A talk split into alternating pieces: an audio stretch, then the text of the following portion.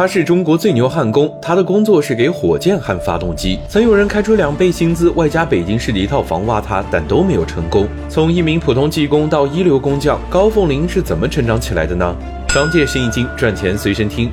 高凤林并不是什么焊接天才，他一开始甚至对焊接毫无兴趣。刚进入技校时，他的志愿是机械专业，但没想到却被分到了电焊专业。因为不喜欢焊接，他的专业成绩一直不好。直到一次偶然的机会，高凤林参观了老师傅们给火箭焊发动机的过程。他们的装备和普通焊工一样，都是焊枪、防护帽加手套。但有人用它焊防盗窗，有人却能用它焊火箭。高凤林想明白了，把一件普通的事情做到极致，同样可以创造巨大的价值和意义。从此之后，他便开始苦练技术。吃饭时，他拿筷子比划焊接送丝的动作；喝水时，他端着装满水的茶缸来练稳定性。为了焊接需要，他甚至可以做到十分钟不眨眼。在研发长征三号运载火箭的时候，大推力发动机上的喷管焊接成了大难题，因为管壁延伸段非常薄，只有零点三毫米，比一张纸还要薄。焊枪多停留零点一秒，就有可能烧穿管壁。而且整合焊缝长达九百米，高强度的持续工作让高凤林的腰和手都僵硬了。但当他完成全部九百米的焊接后，专家却检测发现有两百多处裂纹，这就意味着焊接质量不合格，等于说我国的第一台大推力发动机给焊报废了。